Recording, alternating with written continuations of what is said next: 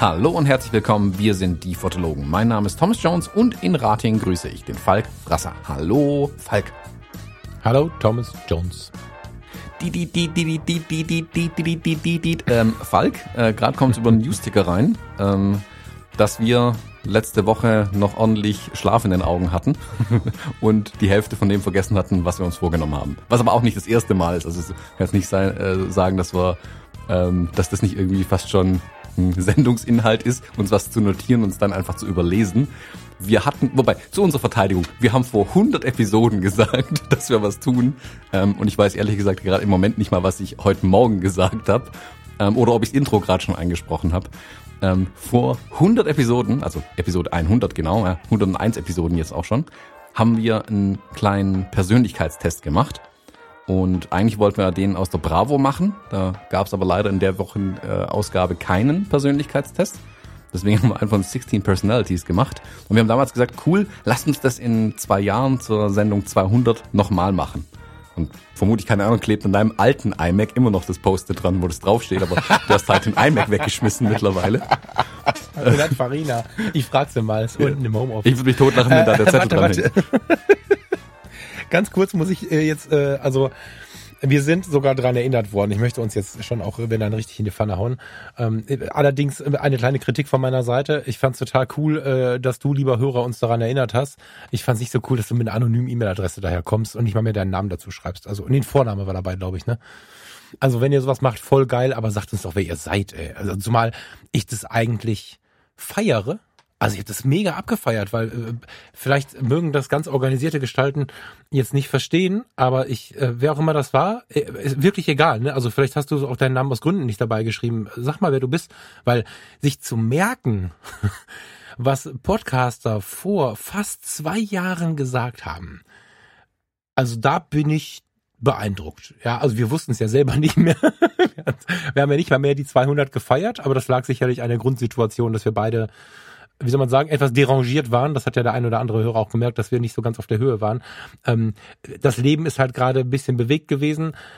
Aber auch so, wenn ich ehrlich bin, also manchmal sagt ja irgendwer, wir hatten das neulich, ähm, als wir im Zoom mit unseren Fotologen Unterstützern zusammengehangen haben, hör mal, wann hast du denn das und das erzählt? Und dann sitze ich da und denke, woher soll ich wissen, wann ich was erzählt habe? Also, und dass man dann 100 Episoden vorher noch im Sinn hat, Respekt. Also vielleicht müssen wir ein bisschen mehr so Querverweise in unsere Kalender schreiben, aber ich hätte das einfach komplett vergessen, muss ich ehrlich sagen. Ja. Also ich hatte irgendwie also, bei der 200 an eine Konfettikanone oder sonst irgendwas gedacht, aber das mit dem Persönlichkeitstest hatte ich echt voll gar nicht mehr auf dem Radar. Und da fällt mir aber ein, ja. ich glaube, der größte Unterschied zwischen unseren Hörerinnen und Hörern und uns ist, wir hören den Podcast nicht. Also früher habe ich hin und wieder mal in die Episoden reingehört, gebe ich ja zu. Mittlerweile mache ich das gar nicht mehr. Also ich schneide ja nochmal, da höre ich es aber auf doppelter Geschwindigkeit und da geht es ja mehr um ähm, Fehler raussuchen und so weiter. Und es ist wirklich so, wenn wir hier was sagen, oft kommt irgendwie mh, mm, so eine Mail, Nachricht irgendwo rein, wo auf irgendwas Bezug genommen wird. Und ich muss die Leute dann echt bitten, okay, schreib mir bitte kurz, was ich genau gesagt habe, weil ich habe keine Ahnung mehr, was das war. Vor allem, wenn die Leute es gerade eben gehört haben, ähm, ist es ja ganz frisch in Erinnerung. Wenn ich das aber vor zwei Jahren erzählt habe, ich meine, wie gesagt, ich weiß nicht, was wir, über was wir letzte Woche ge gesprochen haben. Also, was, halt, was halt eigentlich super, super interessant ist für unsere gemeine Kommunikation. Ne? Also jetzt nicht falsch verstehen, wir reden hier nicht irgendwas für die Mülltonne, damit wir es morgen nicht mehr wissen. So ist das nicht gemeint. Aber wenn du jetzt ein Gespräch führst äh, mit deinem Kumpel, mit deiner Freundin, mit wem auch immer, und das ist, äh, keine Ahnung, ein Abend bei Mark, wer auch immer Mark ist. So. Und Marc sitzt zum Beispiel in Berlin und hört uns zu und verkauft Kameras. Aber also ein Abend bei Marc und dann haben wir uns über irgendwas unterhalten. Und zwei Jahre später kommt jemand und sagt, weißt du noch damals bei Marc, als du gesagt hast, der Himmel ist blau? Äh, kann sein. So. Und unsere Gespräche sind ja inzwischen, ich glaube, fester Bestandteil unseres Lebens. Aber inzwischen sind es wirklich Gespräche. Klar überlegen wir vorher. Jetzt gerade, wo nicht so viel zu fotografieren ist, müssen wir auch wirklich überlegen, was, was ist denn ein interessantes Thema und so. Aber im Großen und Ganzen quatschen zwei Kumpels miteinander und ähm, da ist es wirklich schwierig, sowas. Das ist halt nicht so richtig redaktionell. Ich glaube, wir wünschen uns immer noch redaktioneller zu werden, du im Besonderen, Thomas. Aber ähm, am Ende unterhalten wir uns. Und, und ich habe einen Riesenspaß daran, wenn Hörer aufmerksam sind. Und die ersten drei, vier Episoden im Nachgang habe ich auch meistens auf dem Radar. Aber es ist genau wie du sagst.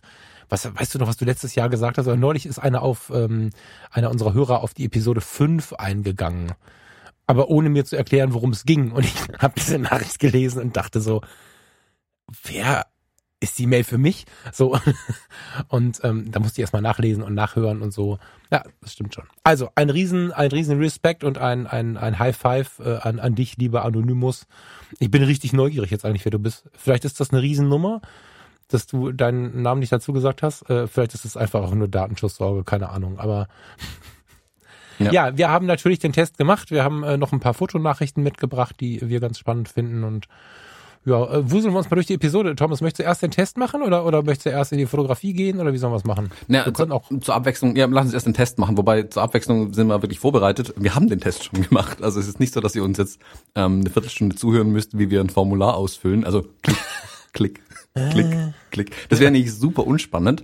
Das wäre tatsächlich, also wir haben es gerade im, im Vorgespräch vor der Sendung kurz gequatscht. Das wäre natürlich wirklich Interessantes mit Video zum Beispiel zu machen, dass ihr wirklich auch die Gesichtszüge sehen könnt und die Fragen ja. sehen könnt, wie, wie ja. wir sie ausfüllen. Machen wir vielleicht für die 300. Äh, schreibt ich das mal. Sagen, das machen wir bitte ein Post-it. Ähm, 300 Persönlichkeitstest mit warte, Video. Warte, warte, warte, da machen wir jetzt auch dann rund das Baby. Ähm, wenn einer von euch richtig geil Videografie kann, der Thomas kann das, aber der geht ja nicht, der Thomas muss ja da sitzen, dann äh, können wir vielleicht die 300 so feiern, dass wir dann einen machen und machen da eine Podcast-YouTube-Sendung draus dann müssen wir zusammensitzen. Das ist jetzt wieder was ganz Großes, was ich mit Thomas nicht abgesprochen habe. Der wird wieder ganz nervös jetzt. Aber wenn einer von euch dran denkt und gut videografieren kann, dann machen wir die 300 live. Also nicht live, aber als Video. So. Na gut, ich bolz gerade jede Woche ein Video raus. Das ist eigentlich, da bin ich mittlerweile relativ entspannt eigentlich sogar. Ja, oder Selfie-Modus. Also von mir aus können wir das auch mit deinen Videoskills machen, aber irgendwie ist halt schwierig. Dann, weißt du, so eigentlich hätte ich dich gerne als Thomas dabei und nicht als Art Director. Ja, wenn man alles gleichzeitig machen muss, ist es schwierig bei Video. Das habe ich jetzt schon ein paar Mal festgestellt. Also du wirst es trotzdem versuchen, das weiß ich. Aber also wer sich das, ihr müsst euch, also wenn, wenn du jetzt zu Hause sitzt und äh, sagst, da schreibe ich den beiden mal, ähm, Vorsicht, der Thomas will trotzdem mit organisieren. Ich halte ihn dann fest, aber der wird immer versuchen mitzuspielen. Ja. Wobei ich gerade wirklich konkret versuche, Sachen abzugeben, sogar also auch in dem, in, bei dem YouTube-Krempel, den Schnitt zum Beispiel, überlege ich mir gerade ernsthaft, ob das so Sinn macht, wie ich das bisher mache. Ähm, oder ob da nicht mehr mehr zu rocken wäre, wenn ich den, den Schnitt irgendwann mal abgeben könnte. Also gerade für das letzte soll Video. Sich, das war. Soll sich jemand melden mit einem Angebot, wenn er zuhört und ah, oder sie zuhört? Wartet mal noch ein paar Wochen. ähm, aber ja, also im Moment könnte ich es einfach nicht, ich könnte nicht mal auf eure Mails antworten. Also ich überlege noch, ob ich es tun soll. Wenn es dann soweit ist, melde ich mich nochmal. Ähm, ihr könntet, ihr könntet eine, ähm, wie heißt das? Eine, ähm, eine? Jetzt ist das Wort weg. Kennst du das? Eine Bewerbung, auf die keiner eine Ausschreibung gemacht hat. Eine, wie heißt denn das? Ihr könntet eine, eine Initiativbewerbung. Initiativbewerbung äh, schicken. Wenn der Thomas aber gerade keine Mails liest, würde ich lieber einen Brief schicken. Ja, Oder einen Rum dazu. Brief. Ein Rum also, mit einem Zettel dran. ja, ich habe ja schon eine Person so ein bisschen in, in Aussicht, mit der muss ich mal noch quatschen, ähm, konkret. Dann ah, wüsste ich auch, wie man ja. das lösen ließ. Aber es scheitert eigentlich eher an, an, an logistischen Themen, da ich halt Daten per Pony Express verschicken muss ähm, weil, keine Ahnung, 150 Gigabyte Videodaten irgendwo hochzuladen, ähm, schwierig. Also auch da, ich weiß, Proxy-Files, ja, ja, ja, da gibt's Möglichkeiten, aber da, da ist momentan einfach die Infrastruktur gar nicht da, um das zu machen. Also das ist ein, eine größere Kiste, bevor ich das Fass aufmache, ähm, muss ich das ein bisschen für mich mal getestet und organisiert haben. Ich melde mich, äh, sollte es da Bedarf geben. Ähm, okay, verstanden. genau, ähm, auch sollen wir mit der, mit der Persönlichkeitskiste anfangen? Persönlichkeitskiste, Leica GFX 100S. Wir müssen uns beeilen, ne? Ja. Und Nachrichten von Zollvereinen. Wir haben nicht so viel Zeit heute. Ähm, lass uns das mal versuchen. Ja, ich, bei den Persönlichkeitstests Tests, muss ich bewusst sagen, bin ich ein bisschen verzweifelt. Ich bin gespannt, ähm, wie ihr uns jetzt nachseht, wie wir uns durch dieses Chaos wuseln. Heute Morgen ähm, ähm, ist es auch so gewesen, ich bin ganz früh aufgestanden, Thomas hatte den Test schon gemacht und hat mir dann zur Erklärung nochmal die Erklärung eines anderen Tests dazu geschickt. Ich habe gedacht, ich soll den Test machen. Lange Rede, kurzer Sinn. Äh, wir haben jetzt beide zwei Tests gemacht. Jetzt müssen wir das irgendwie aufdröseln. Es ist tatsächlich, das gebe ich mal vorweg, eine ganz spannende Erfahrung so, also wirklich, hört, hört euch das jetzt mal an, das, das Durcheinander und macht's nachher auch mal selber. Das ist schon interessant, weil es ist ein bisschen äh, konkreter als ein Horoskop, muss ich sagen. Ich wollte gerade sagen, der Vergleich mit einem Horoskop kommt immer schnell, so nach dem Motto, man schreibt ja. da irgendwas rein und das passt auf jemand, auf irgendwas wird schon auf irgendjemanden passen, so nach dem Motto. Mhm. Ja, schon. Es gibt mhm. Teile, die einfach auf jeden passen oder wo sich jeder selber sieht. Es steckt aber schon auch ein bisschen eine Wissenschaft dahinter. Und das war der zweite Link, den ich dir geschickt habe. Ähm, diese jungen Persönlichkeitstests. Ähm, wir packen die ganzen Links auch auf die Homepage und die Shownotes und so rein, dass ihr mal reinschauen könnt. Ähm, da, da, steckt schon mehr dahinter. Ich finde es auch, ähm, es gibt bei den beiden Tests oder bei dem einen Test, den wir gemacht haben, gibt es jeweils, also bei deinem und meinem Ergebnis, gibt's ähm, so ein kleines Zitat, das man zum Beispiel rausziehen kann. Und also wenn ich meins lese, sehe ich mich und wenn ich deins lese, sehe ich aber auch ein Stück weit dich. Ähm, mhm. Es ist nicht so, dass die gar nicht passen würden. Also ich finde, da steckt schon was dahinter und ich bekomme ja von ähm, 16 Personalities, da bekomme ich auch diesen Newsletter seit zwei Jahren scheinbar. Und ähm, ich erkenne mich da in 80 Prozent der Sachen wirklich wieder, in manchen Sachen auch nicht. Muss aber auch feststellen, manchmal erkenne ich mich in Dingen nicht wieder, weil ich denke, ah nee, das passt ja gar nicht zu mir. Und dann überlege ich kurz denke mir, naja, es passt eigentlich schon zu mir. Ich hätte es nur gern anders. Also da muss man auch ein mhm. bisschen aufpassen. Man muss unterscheiden, wie hätte ich es gern und wie ist es tatsächlich. Und man muss schon immer bei diesem, wie ist es tatsächlich bleiben und darf sich auch in diesen Tests äh, nicht irgendwie selbst betrügen, sondern muss es wirklich ja. wahrheitsgemäß und ausfüllen. Und du brauchst halt auch tatsächlich so ein bisschen die Zeit. Ne? Also ich habe mir extra so einen Tee dazu gemacht und, und mich dann wirklich hier so hingesetzt und versucht ein bisschen zur Ruhe zu kommen. Und du musst halt auch genau lesen, was da steht. Das ist manchmal ein Wort, was wichtig ist, was man da nicht so überlesen darf. Ach so, Moment, doppelte Verneinung und so. Ganz, ganz wichtig. Und äh, in dem Ergebnis war ganz witzig, äh, ich sag, wo ist denn mein Chaos? Sagt Thomas, ja da. Ah ja, stimmt. Also das Ergebnis musst du halt auch sehr dezidiert lesen. Ähm, aber es lohnt sich da mal so eine Viertelstunde. Also die, wie lange dauert ein so ein Test? Fünf bis zehn Minuten, würde ich sagen. Ja, zehn, 15 und, Minuten äh, max vielleicht auch 15, wenn es wirklich dezidiert ganz genau durchliest und so und sich dann mit dem Ergebnis zu beschäftigen. Vielleicht hast du eine halbe Stunde Leben ähm, verloren, aber so würde ich es halt nicht sehen. Das ist, äh, ich fand sehr, äh, ja, wir können ja mal anfangen. Wie, wie, äh, wie gehen wir denn da rein? Ich weiß nicht, wie wir das hier vermitteln sollen. Wie haben wir das denn beim letzten Mal gemacht? Haben wir das einfach vorgelesen? Äh, ich glaube, wir haben beim letzten Mal tatsächlich die, die ersten Absätze jeweils ähm, vorgelesen wenn ich mich richtig erinnere. Also das ist jetzt auch der semi-spannende Teil, denn beim 16 Personalities Test kam bei uns beiden das exakt gleiche Ergebnis wie beim letzten Mal raus, wenn ich es richtig weiß. Mhm. Ähm, ja. Also ich weiß nicht, ob die diese diese fünfte ähm, Ziffer Buchstaben hinten dran, ob die immer noch gleich ist bei dir. Bei mir war es. Ähm, also um es mal hier auf den Punkt zu bringen: Ich bin ein Debattierer und Falk ist ein Aktivist. Ähm, ich bin ein äh, ENTP A und du bist ein ENFP T, wenn ich es richtig weiß, gell? ENFP. Nee, ich bin ein Aktivist. Auch oh, Aktivist. Das ist das, ne, das ist das, was mich auch irgendwie ver verwundert hat tatsächlich. Also die beiden, warte, jetzt muss ich mal kurz gucken. Ja, genau, ich bin Aktivist. Das ist das, was mich wirklich ein bisschen verwundert hat in der ähm, Endausführung, wenn man wirklich sich viel damit auseinandersetzt war das schon zutreffend, aber dieser äh, jungen Personality-Test, äh, 123test.com, äh, so, dieser, äh, den kannte ich, äh, nicht vom letzten Mal, sondern von einer Freundin, auch die Psychologin ist. Ähm, der war irgendwie dezidierter. Der passt irgendwie ein bisschen besser. Der Aktivist hat mich ein bisschen irritiert, aber wahrscheinlich auch nur wegen des, ähm, wegen des Wortes, weil wir Aktivist sehr schnell mit so einem Macher vergleichen. Das sind zwei verschiedene Paar Schuhe. Aber also ich fand den 16 Personalities tatsächlich jetzt, wo ich da mehrere Tests gemacht habe, nicht so dezidiert. Der hat irgendwie ja. Na, ich glaube, ähm, die Tests sind ein bisschen unterschiedlich aufgebaut. Sie fragen logischerweise auf dem, also auf dem gleichen Grundkonzept basieren ähnliche mhm. Dinge ab, aber sie fragen sie anders ab. Und größter Unterschied ist, dass du bei diesem ähm, Jungtest, bei diesem 123test.com, keine Ahnung, was es ist, also frag mich nicht wegen Datenschutz, das ist deren Problem, ähm, da lassen sie nur entweder oder Antworten zu. Bei 16 Personalities kannst du Gewichtungen zu den Fragen. Also deine Antworten kannst du gewichten, trifft sehr zu, trifft wenig zu. Mhm. Das verlockt und verleitet, da immer die Mitte anzuhaken, dann macht man nichts falsch. Das ist aber natürlich falsch, da muss man sich schon ein bisschen in die eine oder andere Richtung committen. Der One-Two-Three-Test macht es natürlich. Du kannst dich nur für eines oder das andere entscheiden. Ob das jetzt besser oder schlechter ist, weiß ich nicht. Ähm, das darf jemand mir erklären, der davon was versteht. Ich fand es interessant, aber beide tatsächlich zu machen. Ja, aber äh, also habe ich das jetzt richtig verstanden? Bei 16 Personalities haben wir das gleiche Ergebnis? Wie beim letzten Mal, ja. Hm, naja, was heißt wie beim letzten Mal? Also ENFPA bist du doch auch, oder nicht? Nee, ich bin ENTP. Ah, Entschuldigung.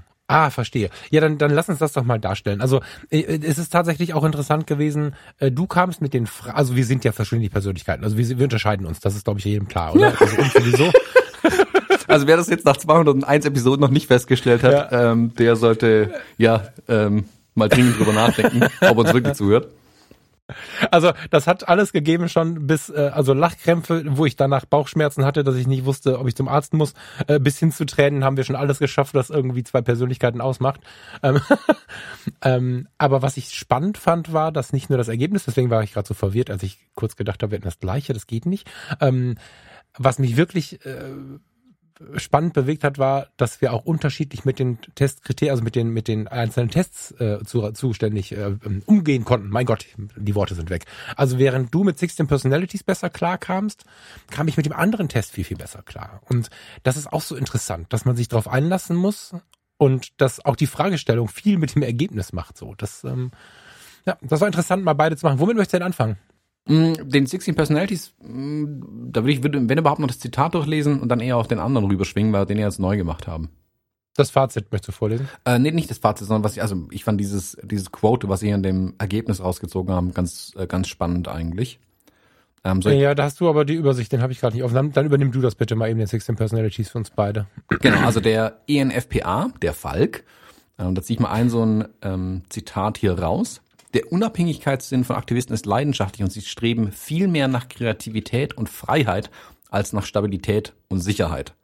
Ich finde es eine ganz treffende Beschreibung für dich und nichts davon trifft auf mich zu. Deswegen glaube ich, dass, dass es gut ist, dass es bei dir rauskam und nicht bei mir.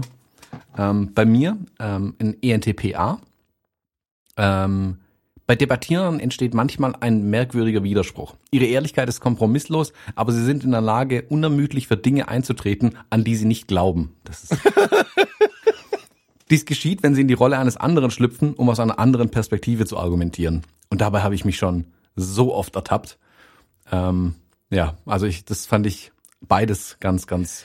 Ich äh, finde, ich finde, wenn, wenn du das so also es ist ja, es hat ja nichts mit dem Horoskop zu tun, sondern das Ding ist ja wirklich, äh, also es, es man trifft's und dann ist es ja auch geisteswissenschaftlich entstanden und wenn du das dann so auf unsere Erfahrung mit den Jahren legst, ist es halt der Oberknaller, weil also dir wird's ähnlich gehen. Ich habe halt direkt Bilder im Kopf mhm.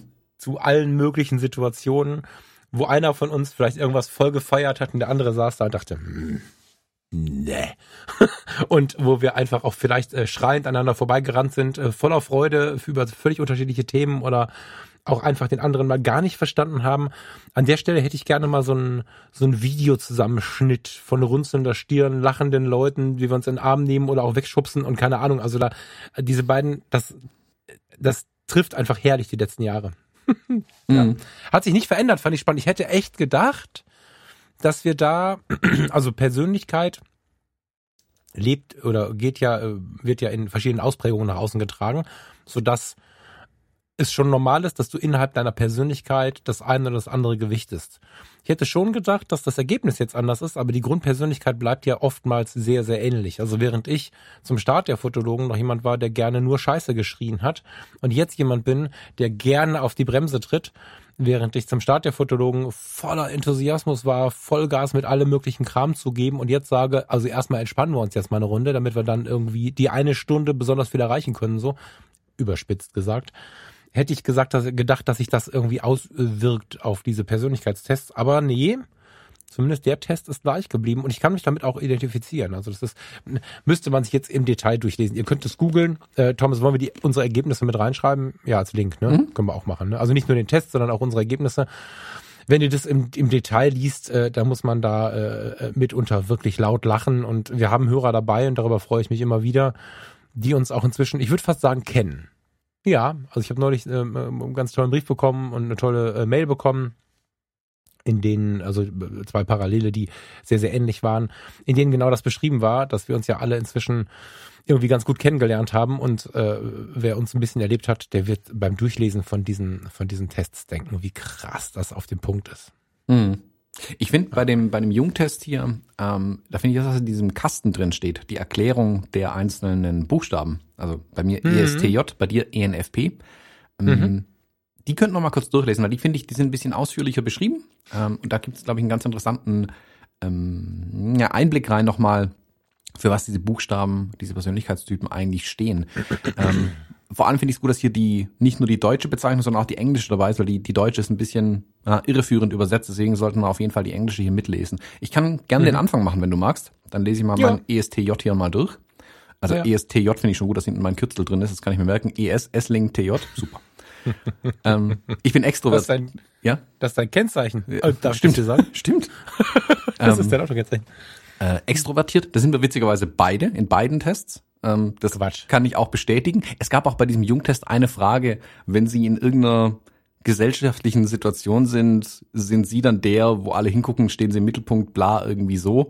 Ja, nein. Und da musste ich direkt an den, an den Workshop von Michael damals denken, wo wir am Vorabend den komplett, das komplette Restaurant am Ende unterhalten haben.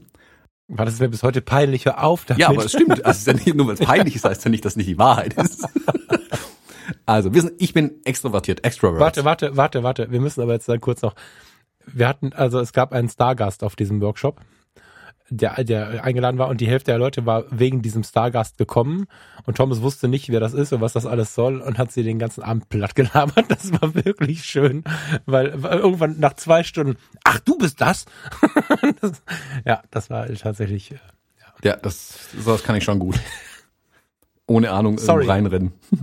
genau, also ich lese mal meine vor. Extrovertiert, da brauchen wir, glaube ich, keine Übersetzung dafür. Sie sind kontaktfreudig, energisch und handlungsorientiert. Sie sind enthusiastisch und ausdrucksstark. Kann ich so stehen lassen, glaube ich.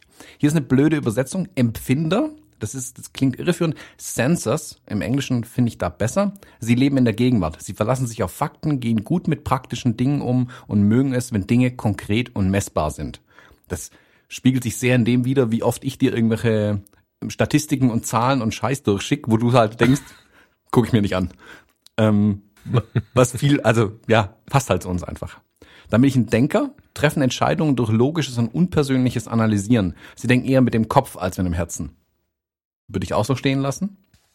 Das letzte finde ich gut. Beurteiler, Judges, also auch ja, Verurteiler, ähm, bevorzugen ein beständiges, geplantes und geordnetes Leben, das sie selbst organisieren und über das sie die Kontrolle ausüben können. Vor allem in dem letzten Halbsatz steckt ganz viel Wahrheit.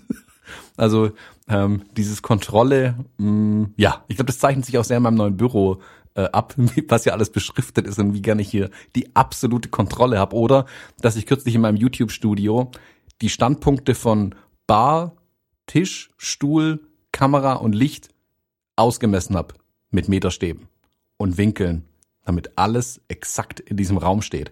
Jetzt muss man dazu sagen, der Raum an sich ist schon nicht gerade. Das Haus ist 100 Jahre alt. Da ist eh alles schief. Man kann sich also vorstellen, wie ich einen Tag lang auf dem Boden rumgerobbt bin, wie ein völlig Irrer und versucht habe, das alles gerade hinzustellen.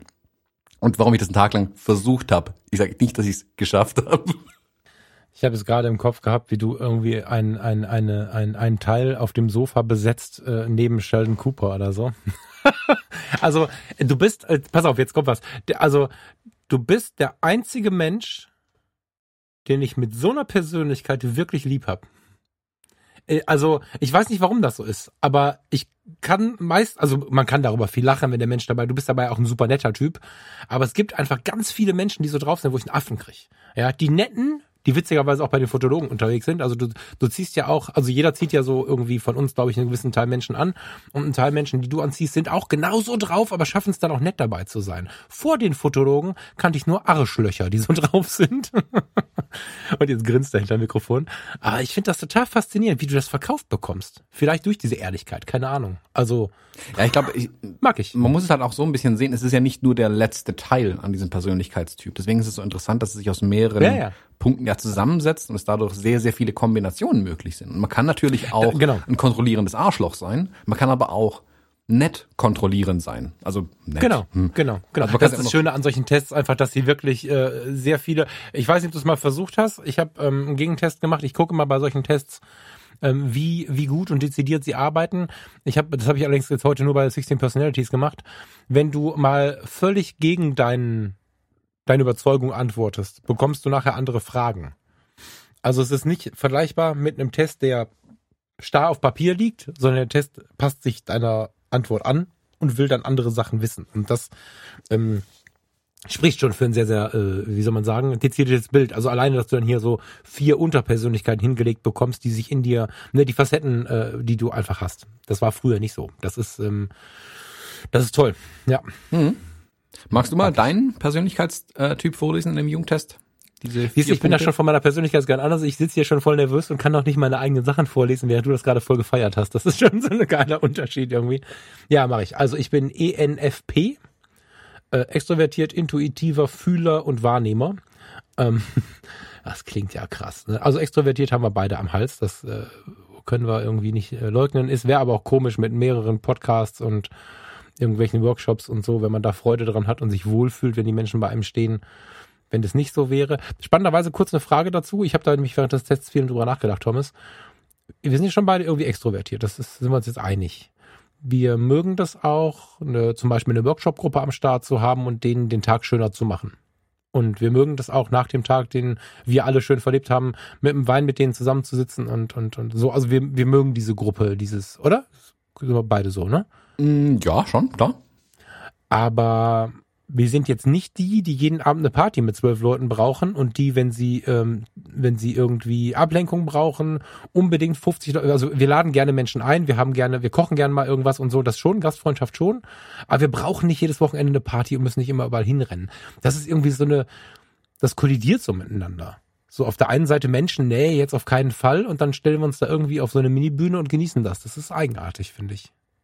Hm. Also was ist eigenartig? Das habe ich auf den ersten Blick, äh, würde man das vielleicht so nicht erwarten. Ja, ja, also es gibt also es gibt ja extrovertiert und extrovertiert. Da muss ich glaube ich auch noch, also da gibt's feinere. Das sind wahrscheinlich die extrovertiert Introvertierten oder so. Genau, keine Ahnung. Also, sowas habe ich auch irgendwo mal gelesen. Ähm, ich glaube schon, dass es, also ich bin, ich muss nicht ständig raus und wild und yeah, wobei ich hatte die Zeit auch mal. Also muss ich zugeben, ich hatte ja, also ja, ja, Mitte meiner Zwanziger, ähm, jo, da hast mich nicht viel zu Hause gesehen. Ähm, da war es, ja, da war ich wenig zu Hause. Es gab auch Zeiten, wo ich hier nach Kirchheim gezogen bin, vor zehn Jahren. Gut, das war, na, nicht mehr ganz Mitte, war Mitte, Ende 20. Da hatte ich zu Hause eine Couch und einen Schreibtisch äh, in einer 80 Quadratmeter Bude und sonst nichts. Also kein Fernseher, sonst da gab es aber nichts in der Wohnung, mhm. weil ich eh nie mhm. da war. Ich war immer unterwegs, mhm. immer bei, unter Leuten irgendwie. Das war halt auch die Zeit dafür. Aber ich glaube, dieses Extrovertierte ist halt eher so, das Beispiel steht für mich, wo wir in dem Restaurant saßen. Alle sitzen mhm. irgendwie da und uh, fremde Leute, ja klar, unterhält man sich mit dem neben sich. Wir zwei sind halt die, die halt auch quer über den Tisch schreien.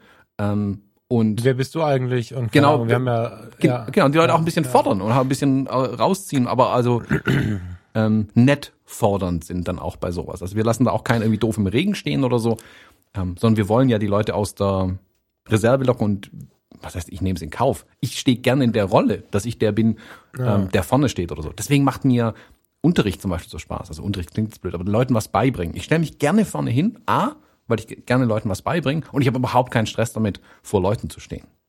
Ähm, warum ich das jetzt gefragt habe und warum deine Worte so super passen, ist halt, dass ähm, es halt den Typ selbst in den Untertypen nicht gibt. Also wenn ich jetzt ähm, drüber nachdenke, Thomas kann das, und das meine ich wertschätzend und liebevoll, total genießen, auf dieser Bühne zu stehen und Thomas kann, äh, Thomas, korrigier mich, ich weiß nicht, wie ich das formulieren soll. Ich hoffe, ich renne dich jetzt nicht, äh, du kannst dich wichtig fühlen. Du, ich meine? Also du, ähm, oder du kannst deine Arbeit als erheblich empfinden oder weiß ich gar nicht, wie ich das jetzt formulieren soll. Äh, so als Bühnen, als Rampensau irgendwie so in die Richtung denke ich jetzt gerade. Während ich immer alles nicht wichtig finde, aber nicht in diesem, devoten, ich bin nicht genug Style, sondern ich bin völlig entspannt damit, es nicht wichtig ist. So, ich, ich mag es eine geile Zeit zu machen. Der Teil ist mir auch sehr, sehr wichtig. Aber ich kann zum Beispiel meine größte Leidenschaft, die Fotografie, nicht so wichtig finden. Und äh, das zeigt einfach nur, dass du in dieser Extrovertiertheit unglaublich viele Facetten noch haben kannst. Also wir reden jetzt hier über vier Untertypen, die natürlich auch nochmal keine Ahnung, wie viel. Also wir, wir, was, egal was da rauskommt, ändere nicht dein Leben nach diesem Test. Das will ich damit sagen. ja, ich glaube, man kann es ein bisschen als Instrument sehen, um sich selbst vielleicht ein bisschen besser zu verstehen.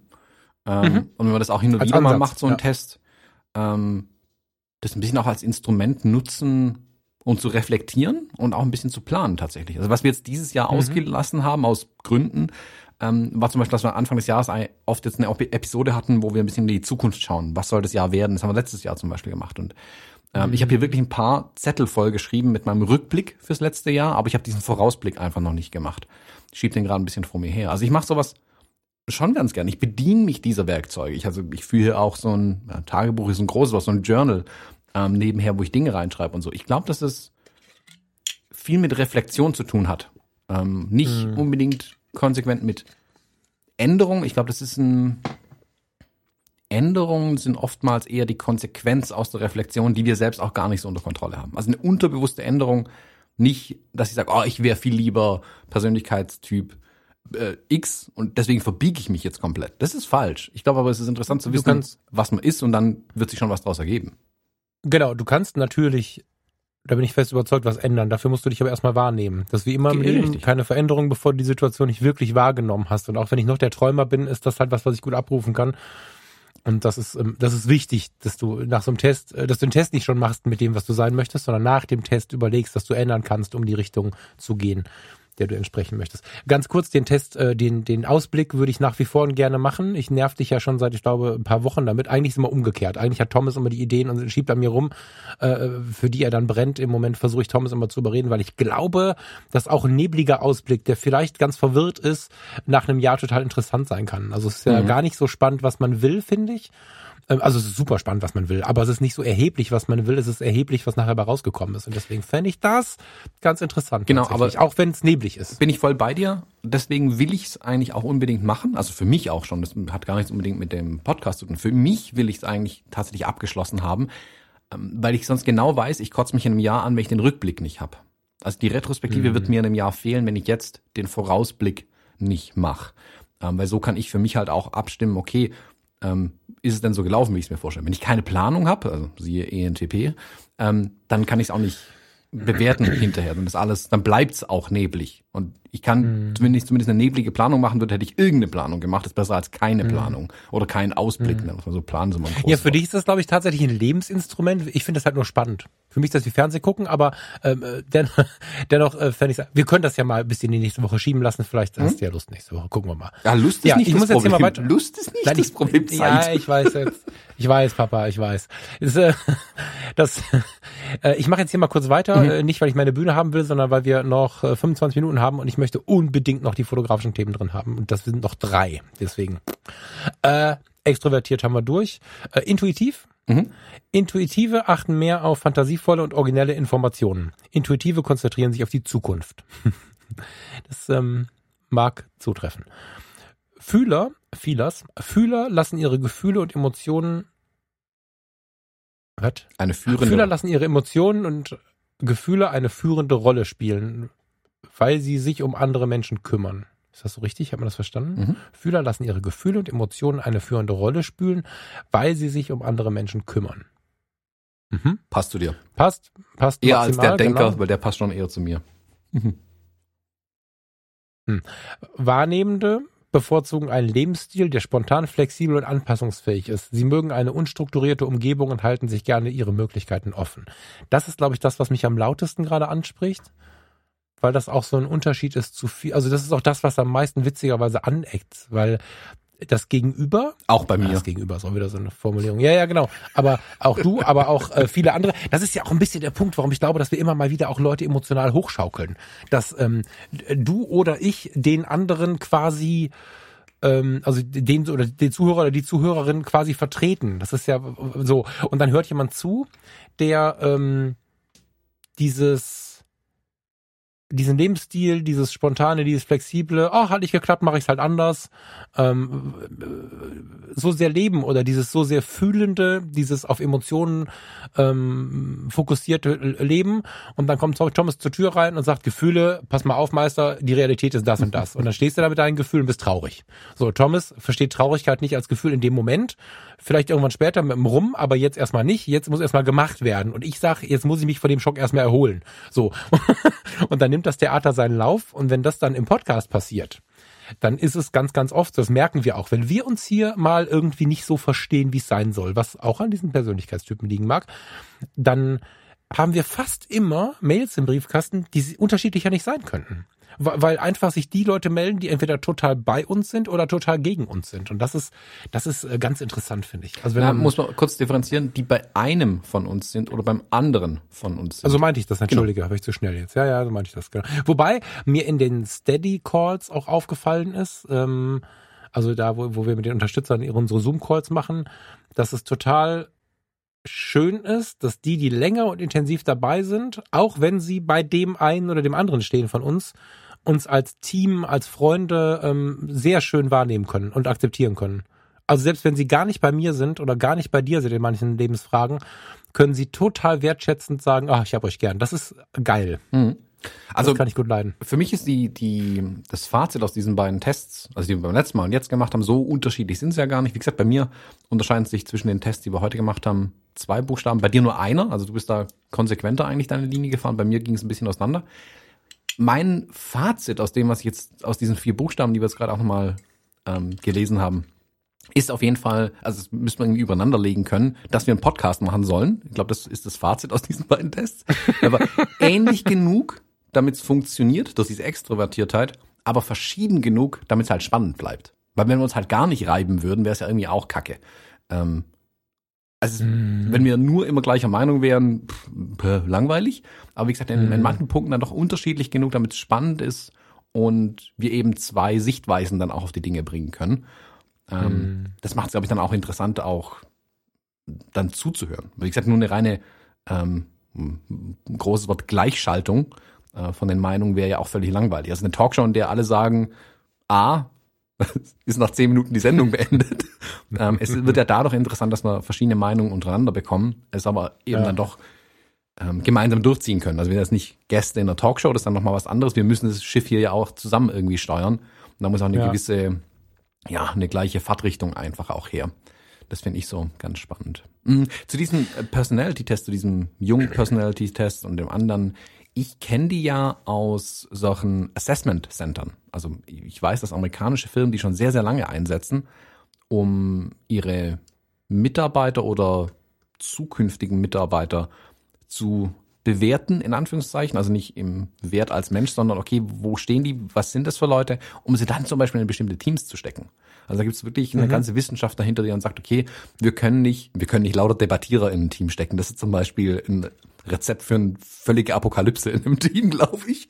Ähm, aber du brauchst vielleicht so einen, du brauchst aber auch ein paar andere, um da eine gute Mischung hinzukriegen. Also es ist nicht so, dass es hier ähm, nicht auch angewandt wird tatsächlich. Ich finde es total spannend. Ja, und vor allen Dingen, wenn du, wenn du, wenn du, ähm, was heißt vor allen Dingen, das ist Schwachsinn. Ähm, neben dem Job, wo es ja schon fast zu erwarten ist, kannst du das im Persönlichen total gut verwenden, wie ich finde. Weil wenn du eine Freundeskreis hast, eine Clique hast, sind wir ehrlich, wir gucken alle auf unsere Freundeskreise und sehen überall so kleine Einschläge. Bei uns auch. Also jeder hat ja so seinen Einschlag im Leben, für den er so ein bisschen steht und der ist nicht immer richtig gut. Und du kannst, wenn du sowas, wenn du so Menschen betrachtest, ganz anders damit umgehen. Mhm. Weißt du, also wir reden ja schon länger, nicht nur seit der Episode 100, sondern wir reden ja schon, wahrscheinlich haben wir schon im Hemingways in Heidelberg damals, bevor der Podcast entstanden ist oder an dem Abend, an dem er entstanden ist, schon darüber gesprochen, wie wir drauf sind und uns gegenseitig auch so gesagt, was wir komisch finden oder so. Und wenn du das im Freundeskreis machst, äh, mit, mit so einer wertschätzenden, netten, witzigen Art und Weise, kannst du das ganz anders rocken, als dass ständig irgendwer beleidigt ist, weil der andere zu spät kommt. Wir haben das auch. Frasser ist irgendwie zu spät, hat hier Chaos, keine Ahnung, Thomas, ich komme später, dann sehe ich das schon, dass du das nicht so geil findest, so, wenn ich, wenn ich dann mal zu spät bin. Aber im Groben kriegen wir die Kurve halt. Weißt du, so. Und wenn du das im Freundeskreis hast oder auch im Kreis von Hobbyfotografen oder Berufsfotografen, die miteinander irgendwas arbeiten wollen, kannst du viel besser mit dem anderen umgehen, wenn du ein bisschen auf die Persönlichkeit guckst und nicht ständig nur die Erwartung hast, dass der andere sich dir angleicht. Das geht schon besser. Das mhm. ist äh, ein ganz toller Anwendungsfall für privat. Wir müssen weiter, Thomas. Ja, hau mal auf die Bimmel. äh, Scheiße. Moment. Nein, wir brauchen die echte Bimmel. Ich schmeiß die immer runter. Wieso finde ich die immer auf dem Boden? Also ich hau gerade mit meinem, keine Ahnung, 150 Euro HDMI-USB-Stick auf mein Glas ein. Auch eine Fotobimmel. Ja, das sind die Schwaben. Ja. Das sind die Schwaben. Hin, hinter den Kulissen sind das die Schwaben.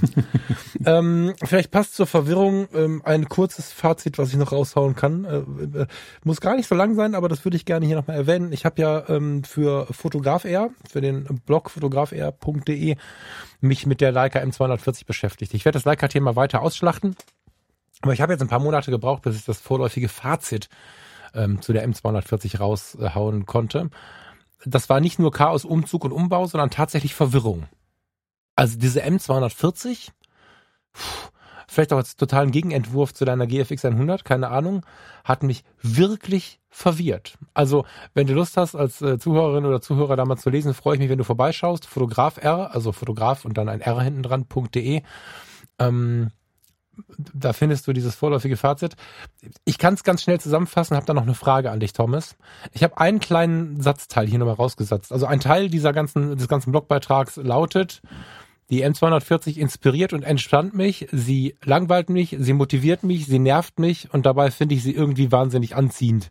Sie fühlt sich an wie eine kühle Affäre, an der man sich dann doch die Finger verbringen kann. oh Gott, warte, ich lese das nochmal. Sie inspiriert und entspannt mich. Sie langweilt mich, sie motiviert mich, sie nervt mich und dabei finde ich sie wahnsinnig anziehend. Sie fühlt sich an wie eine kühle Affäre, an der man sich dennoch die Finger verbrennen kann. Mich hat noch nie ein technisches Gerät so verwirrt wie diese Karre. Das ist und das ist kein Gemecker, ne? Also ich finde das geil, dass sie mich entspannt und langweilt, äh, anspannt und und entspannt zugleich und so. Das ist völliger Wahnsinn. Ähm, hast du schon mal fotografisch eine Kamera benutzt, die sich so ganz anders bedient? Also so ganz anders, nicht wie Fuji und Canon, sondern hast du da irgendein, irgendein Beispiel aus deinem Erlebensportfolio? Ja, ich habe ja also schon ein paar Kameras in der Hand gehabt tatsächlich. Ähm, auch die Leicas ja unter anderem. Ich sehe meine Hasselblatt hier als so ein Ding. Ähm, Stimmt, die immer die Hasselblatt, ja. viel mit mir macht, wenn ich sie in die Hand nehme. Oder auch meine mhm. alte Canon AI1, mit der ich jetzt ähm, die Woche zum Beispiel wieder fotografiert habe. Ich verstehe es schon. Also ich glaube, vielleicht müsste mal jemand so einen Persönlichkeitstest für Kameras machen.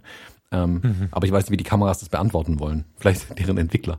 Mhm ich glaube schon, dass die, die Leica und zu einem gewissen Grade sowas wie eine alte Hasselblatt oder auch so eine Fuji X100V so diesen Leidenschaftsmodus oder diesen Leidenschaftsfühler so ein bisschen ansprechen in den Fotografinnen und Fotografen. Das ist so, da ist so eine, da ist so ein Vermächtnis dahinter. Da ist, da hat man was in der Hand, das fühlt sich schon anders an irgendwie. Man arbeitet damit vielleicht auch schon ein bisschen anders und so. Während mich zum Beispiel die Sonys immer wieder reizen, aber die sprechen mein, was ist das höchste, höchste technologisch mögliche, was die Menschheit an Kameras bauen kann, an. Da gucke ich mir dann die Sonys an, dann reizt mich das da dran. Ich glaube, dass die unterschiedlichen Kameras, nicht Hersteller, sondern auch Kameras innerhalb ihrer, also innerhalb der Herstellerportfolios, ganz unterschiedliche Dinge ansprechen können bei den Fotografinnen und Fotografen. Und dass daraus sich dieses Gefühl so ein bisschen zu diesem Werkzeug einfach ähm, entsprechend entwickelt und auch zu dieser ja, und, Verwirrung führt genau. dann letzten Endes. Ja, und entwickelt ist das große Thema, genau. Also ich habe sie in die Hand genommen, ich hatte tatsächlich so was Altehrwürdiges, ich hatte ein tolles Gefühl dabei, haptisch fand ich sie unglaublich spannend, während ich vor 100 Episoden oder so noch gesagt habe, das ist ein Klotz, der mir auf den Sack geht, habe ich jetzt gemerkt, krass, jetzt spricht sie mich an, das ist die Zeit dafür. Und dann habe ich aber gemerkt, ich äh, kann gar nicht fotografieren. Also es hat ich habe nochmal bei Null angefangen. Also der Inhalt des, äh, des äh, Fazits ist unter anderem, dass ich nochmal irgendwie das Gefühl hatte, fotografisch bei Null anzufangen, mich aber auch für Dinge interessiert habe, für die ich mich schon lange nicht mehr interessiert habe. Also es war total schön, zum Beispiel auf einem Spaziergang einen, einen alten, so einen Wegesrand, Pfosten, Baumstamm, was auch immer, zu sehen, wo ein Stück rausgebrochen war, wo aus dem morschen Baum wieder ein kleiner Baum wächst. Das ähm, habe ich mit der mit der M240 dann, äh, weiß ich nicht, eine Stunde, eine halbe Stunde, keine Ahnung, mich dann im Kreis rund immer um diese Situation herumgelaufen und habe es fotografiert. Das hätte ich fotografisch nicht mehr wahrgenommen ohne diese Kamera. Die Fotos sind aber gleichzeitig unglaublich profan und unglaublich unspektakulär. Das ist das Gleiche, ne? Also ich habe, könnt euch die Bilder mal angucken. Ich bin gespannt, was ihr dazu sagt. Sie sind fotografisch, glaube ich, hochwertig dass man auch wirklich wieder auf dem Bild, auf die Bildgestaltung schaut, auf, darauf schaut, was gibt's für, für spannende Momente, sich auch wieder an Ausschnitte wagt und so, gar keine Frage. Aber ich habe wirklich irgendwie wieder so Bilder gemacht, äh, habe so ein Bild von so einem Eingang einfach nur gemacht, was ich mit den mit den Maschinen, mit der R und so nicht gemacht hätte. Oder ich habe mit mit der Unschärfe gespielt und habe ähm, Farinas Vater äh, fotografiert, wie er gegen die Sonne mit seinem Handy irgendwas fotografiert und habe so lange an der Perspektive rumgespielt, bis Farina sich quasi äh, in der Ferne an sein Handy anlehnt. Solche Fotos würde ich nie machen. Ich habe einfach ganz anders fotografiert und viele Situationen, die mit Licht und Belichtung zu tun haben, viel mehr wahrgenommen, als es mit der Canon zum Beispiel der Fall ist. Ähm, ich habe kein richtiges Fazit. Der, der Sebastian Freitag schrieb mir die Tage, dass es äh, viel Also, dass er noch kein Fazit schreiben kann, obwohl er die M240 jetzt seit über einem Jahr hat. Und das ist eigentlich richtig. Deswegen habe ich es auch für das vorläufige Fazit genannt. Ähm, ich hoffe, dieser Tage bald nochmal eine M10 mit einem 50 mm zu bekommen, weil das, was ich nicht gemacht habe wegen Corona, war der Mensch vor der Kamera. Das muss ich unbedingt nachholen. Da freue ich mich wie ein kleines Kind drauf, wenn das klappt. Ich hatte eine Begegnung mit, mit, mit einem Menschen, da habe ich auch Fotos von so, aber das so ganz entspannt zu machen, das würde mich nochmal reizen. Mhm. So, Ich ja. glaube auch, Also ich ich glaube auch selbst ein Jahr ist noch nicht genug Zeit manchmal, um so ein wirkliches Fazit zu ziehen mit den Kameras. Ich meine, Ja. ich arbeite jetzt seit 2015 mit diesen Fujifilm-Kameras und erst in den letzten zwei Jahren hat sich bei mir von den verschiedenen ähm, Kamerareihen, also X Pro, XT, hm, hm, hm, habe ich so ein Fazit ziehen können für manche Kameras. Und Hm. da muss man schon lange mit den Kisten arbeiten tatsächlich. Also arbeiten jetzt nicht Berufskontext ganz ausgelassen, aber arbeiten im Sinne von mit dem Werkzeug arbeiten einfach. Mhm. Ja, das stimmt. Also, vielleicht habt ihr ja Lust, mal vorbeizuschauen. Es gibt jetzt inzwischen vier Beiträge. Damit ist das äh, mit der M240 abgeschlossen. Es wird aber weitergehen. Und der letzte, ähm, ja, ist halt, glaube ich, der, auf den der ein oder andere auch gewartet hat. Ich freue mich, wenn ihr darunter ein bisschen diskutiert. Ähm, Einzelne haben schon angefangen. Wer war das denn? Marc Christian? Wie auch immer. Total spannendes Thema. Mhm. Also ich könnte dir jetzt nicht sagen, will ich sie haben oder nicht. Ich kann dir gar keine Antwort mehr geben. Ich habe das mega genossen, aber ich habe auch jedes Mal, wenn ich die M in der Hand hatte, meine R vermisst und habe gleichzeitig gedacht, ich will die jetzt nicht sehen. Also es war, äh, es waren immer zwei gegensätzliche Gefühle da. Total krass. Also ja, Ja. ich bin ganz froh, dass sie jetzt nicht da ist, sonst muss ich den ganzen Tag nachdenken. Ja, also Ja. ich habe ja also, ähm, also eine Riesenüberleitung eigentlich. Ich habe ein ähnliches Ding jetzt durchlaufen die letzten vier Wochen mit der Fujifilm GFX 100S zum Beispiel. Tatsächlich eine spannende Überleitung. Ja, erzähl mal. Die Kamera, die ich habe sie in die Hände bekommen, also das, das mein mein Leihmodell, das Vorserienmodell habe ich in die Hände bekommen und 24 Stunden später stand ich im Kreissaal. Ähm, also nicht ich alleine mit der Kamera, sondern da waren noch andere Personen beteiligt. Und die ersten Tage habe ich mit der wirklich nur einfach Familienfotografie zu Hause privat gemacht. Also ähm, 100 äh, Megapixel JPEGs rausgehämmert ähm, in, einem, in einer Geschwindigkeit, die so nicht okay war. zu viel. Und aber das war, glaube ich, also wer auch immer die Kamera designt hat, dachte sich nicht, da steht dann später mal ein Kerl da und fotografiert seinen Neugeborenen damit. Ähm, das ist ja schon auch als Arbeitsgerät, nenne ich es jetzt mal provokant, gedacht. Ich habe es aber in einen ganz anderen Modus verwendet, was interessant war. Die Kamera konnte das aber sehr gut. Das hat mich so überrascht an der Kamera. Es war ein super, super interessanter Test, die Kamera gleich so viel zu verwenden. Jetzt habe ich ja mittlerweile meine eigene hier liegen und ich habe die 50R mittlerweile verkauft. Ähm, falls noch jemand einen Akku braucht, ich habe noch einen Akku übrig. Äh, von der 50R die Akkus und auch 50S, da passen sie auch rein oder in die GFX 100 auch. Mm, Die R ist mittlerweile weg. Ich weine der keine Tränen nach tatsächlich. Das heißt nicht, dass es eine schlechte Kamera ist. Aber ich habe mit der nie rausgefunden, was ich mit ihr machen will in zwei Jahren. Ich habe die Kamera zwei Jahre lang viel eingesetzt und bin bis zum Ende nicht schlüssig geworden, was ist diese Kamera für mich. Habe ich nie geschafft. Die GFX 100S, ich habe jetzt mittlerweile auch ein paar Jobs damit fotografiert. Ich habe ähm, Porträts von einer Autorin gemacht, ich habe ein Editorial fotografiert für ein Magazin und nach den vier Wochen jetzt, fünf, nach den fünf Wochen jetzt habe ich ein sehr klares Bild, was die Kamera ist und auch was sie nicht ist, ähm, weil sie sich für mich viel klarer in meine anderen Kameras tatsächlich einreiht. Die kann eine Alltagskamera sein, was für eine Mittelformatkamera unfassbar ist. Das hätte ich nie gedacht. Also auch mit der 50R, das war die 50R nicht meiner Meinung nach eine Alltagskamera, weil sie dann doch zu behäbig war, zu sie, die will zu konzentriert arbeiten, die hat zu viele Schwächen, die sie da einfach ungeeignet machen an manchen Stellen. Über die kann man hinwegblicken, aber man muss drüber hinwegblicken und da bin ich nicht der Typ dafür, siehe Persönlichkeitstest. Die, G- die 100S hält mich nie auf. Die, also ich kann die auch im Alltag verwenden. Ich kann damit die lila knipsen, ähm, meine Pop-Tarts morgens, wenn sie auf dem Teller liegen. Ich kann damit aber halt auch ein Editorial fotografieren im Zweifelsfall. Mhm. Sie, während meine, ähm, meine XT-Kameras fühlen sich ja wie Arbeitsgeräte an. Das sind so richtige Alleskönner, modular, die können Video, die können Fotos, mit denen kann ich jeden Job fotografieren. Super. Meine X Pro ist so eine Leidenschaftskamera. Die nehme ich in die Hand, wenn ich nicht auf dem Display glotzen will. Also ich kann das Display innen abschalten, ich kann das Display hinten sehe ich sowieso nicht. Die hat eine tiefe Entspannung, die nutze ich sehr gerne privat, Street, wenn ich mich treiben lassen möchte, wenn ich nicht Mhm. drüber nachdenken möchte irgendwie. Die 100S füllt eher die Rolle von den XT-Kameras, die sieht auch nicht umsonst so ähnlich aus, bedient sich auch sehr ähnlich zu denen. Ähm und ich finde es spannend, wie viel mehr sie kann, als für was ich sie im Moment verwende. Also ich habe es jetzt im Studio gehabt, ich habe es unterwegs gehabt, ich habe äh, mit der mobilen Blitzanlage fotografiert, mit vorhandenem Licht. Ähm, ich habe mich schon dazu verleiten lassen, Videos mal damit aufzuzeichnen. Da habe ich noch kein schlüssiges Ergebnis, aber das wird nie der Haupteinsatzzweck für mich, glaube ich, sein mit der Kamera. Es ist interessant, aber mehr nicht. Ich finde es eine, eine richtig, richtig tolle Kamera, die ich jetzt schon nicht mehr missen möchte. Bei der GFX 50R habe ich ab dem ersten Tag mit mir selbst gehadert.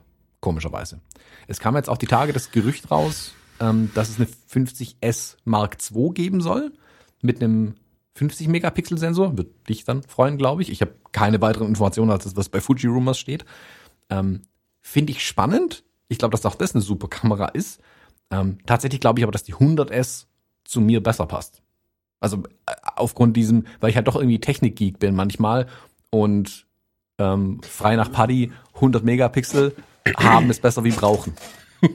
Wir reden, wir reden aber von, von der, also schon von dem gleichen Gehäuse dann in dem Gerücht. Ich könnte mir vorstellen, dass es ein sehr ähnliches Gehäuse ist und dass halt den Sensor der 50, äh, der 50er Serie nochmal verwenden. Also ich habe keine das Ahnung, das erste, was ich, das war das erste, was ich gerufen habe, ne? Das weißt du noch, ne? Als wir darüber gesprochen haben, habe ich das, als, ne? So habe ich sofort gesagt, mein Gott, äh, die verkaufen sie doch noch viel mehr wie geschnittenes Brot, wenn sie, wenn sie die jetzt mit einer 50 Megapixel Sensor oder so bringen. Ja, und das ist aber auch ein Problem gleichzeitig. Also das, mal. mh, naja, als wenn du Produktpolitik betreibst, musst du ja deine Produkte versuchen einzuteilen. Und das Schlimmste, was du machen kannst, ist, also wenn dir dein Konkurrent Marktanteile abgräbt, gut, dann musst du jetzt das Spiel halt spielen. Wo kann ich besser werden?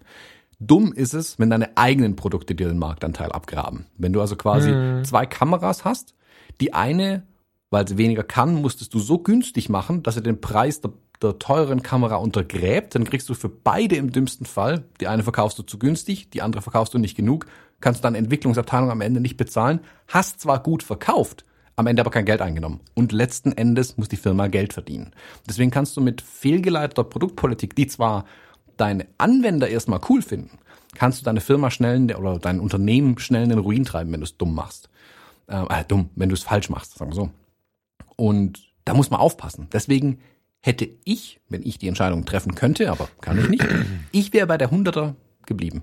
Ich hätte da eine stärkere Differenzierung eingezogen, weil ich glaube, dass mit einer günstigeren Mittelformatkamera mit 50 Megapixeln, die ähnlich viel kann wie die GFX 100S, wirst du den Marktanteil der 100S nach unten schieben. Es war vermutlich Ah, schlau, Sekunde, es geht ja gar nicht um zu bringen, günstiger. dass viele schon ein, ja- dass viele schon die 100er S gekauft haben und jetzt nicht, ähm, weil hätten sie zuerst die 50 S Mark II gebracht, hätten viele gesagt, boah, 100 Megapixel brauche ich nicht, kaufe ich nicht. Jetzt sagen aber viele, ich will die geile Kamera haben und kaufen sie tatsächlich. Also ich glaube, dass die Entscheidung, die zeitliche Reihenfolge eher darauf schließen lässt, dass eine 50 S Mark II kommen wird. Ja, aber es, es, es geht, guckt ja, gut, jetzt ist der Schwabe wieder, ne? Aber der Preis ist dabei, glaube ich, gar nicht so erheblich. Ob die 50 sogar günstiger ist, also klar, die kann dann, was weiß ich, wenn sie, wenn sie so 200 Euro günstiger machen oder was, aber die sind ja preislich eh schon für Mittelformat relativ weit unten. So. Und ich glaube, es geht nicht darum, dass die Leute sie als 50 Megapixel Kamera haben wollen, damit sie billiger wird, sondern sie wollen die Daten einfach handelbarer haben. Ah, es gibt Ja, schon Leute, ist die ja jetzt schon- preissensitiv auch sind. Aber du musst sie ja günstiger machen. Also du kannst sie nicht für, also 200 Euro weniger geht nicht. Das ist auch eine verwirrende Warum nicht? Preispolitik. Warum nicht? Du brauchst auch im Preis eine Differenzierung, sonst hast du verwirrte Kunden. Du, das ist ja das Problem, was Apple zum Beispiel lange Zeit hatte jetzt, ähm, bis es jetzt mittlerweile wieder auf bisschen auf die Kette gebracht haben, dass du in den Laden gehst und du kannst, weder der Apple-Mensch noch du kannst sagen, was sollst du dir eigentlich kaufen, weil du verschiedene Produkte zu komischen Preisen hast, die sich nur marginal unterscheiden, aber dann ist das Billigere zum Teil besser wie das Teurere und ein verwirrter, verwirrter Kunde kauft nicht. Das ist ein Marktgesetz einfach. Wenn ich es nicht kapiere, bin ich verwirrt, bin ich mir nicht sicher und dann ist so eine Kaufentscheidung schwieriger zu treffen. Die Entscheidung, du, du hemmst damit Entscheidungen. Wenn du aber eine klare Differenzierung hast, die kostet so viel, kann das, die kostet so viel, kann das und da ist ein deutlicher Unterschied dazwischen, dann kann ich abwägen irgendwie. Will ich nehme ich das günstig, also ist, bin ich preissensitiv oder bin ich featuregetrieben und mir ist der Preis egal zum Beispiel. Ähm, wenn du sie zu nahe beieinander platzierst, hast du viele Fragezeichen bei den Leuten in den Augen und das führt eher dazu, dass sie halt zögern bei sowas. Interessante Sichtweise, muss jetzt schon wieder an die Persönlichkeitstests denken dabei. es, äh, also nur mal spannend, um den Gedanken zu Ende zu führen, dann können wir da gerne weitermachen. Ich ähm, sehe da überhaupt keinen Preis, keine Preisnot, weil das Gerät günstig ist für eine Mittelformatkamera, ohne dass da die Megapixelanzahl irgendeine Rolle spielt. Und ich glaube, dass der Vorteil der 50S für viele Leute die me weniger Megapixel sind. Also wir sind nicht mehr bei 20 oder 40, ich habe jetzt mit der R ja 30, die R6 wäre mir zu, zu auflösungsschwach. Ich würde die R5 haben wollen, diesmal aber zu teuer. Das finde ich viel schwieriger, weil, weil, was mache ich jetzt? So, wobei 20 Megapixel auch eigentlich reichen, ne? aber so. Wenn ich aber jetzt in den Regionen unterwegs bin mit 100 oder 50 Megapixel, ist für viele Menschen, gerade für die, die keinen schwarzen iMac Pro da stehen haben und nicht irgendwie im Job, weiß der Teufel was liefern müssen und vielleicht auch ein konkretes Anwendungsgebiet haben, für viele ist die 50S bei weitem wertvoller, zumindest in der persönlichen äh, Wertung, als die 100S.